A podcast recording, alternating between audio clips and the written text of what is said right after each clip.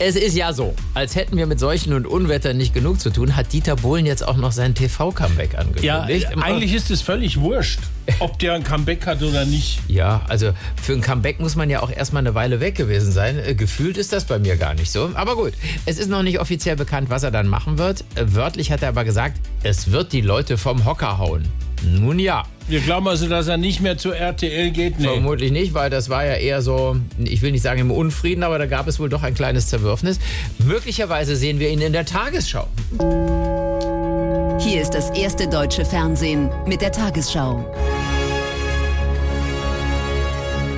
Heute im Studio Dieter Bohlen. Äh, was ist das denn? Was sollen jetzt hier machen? Äh, vorlesen. Ah ja, okay, also was Hallo Dieter, kannst du auf dem Rückweg noch in eine Reinigung vorbei? Nee, der Text, der da auf dem Tisch steht. Ah, okay. Menü 1, Salatschüssel mit Mozzarella, Oliven, Gurke. Nein, nicht den Kantinenplan, die Nachrichten. Ah, also, hier Berlin. Nach einer repräsentativen Umfrage des Meinungsinstituts DIMAP sind alle drei aktuellen Kanzlerkandidaten äh, gleich auf.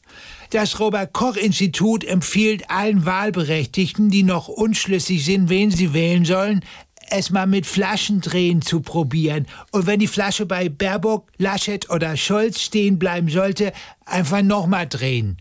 Und wie war ich? Naja,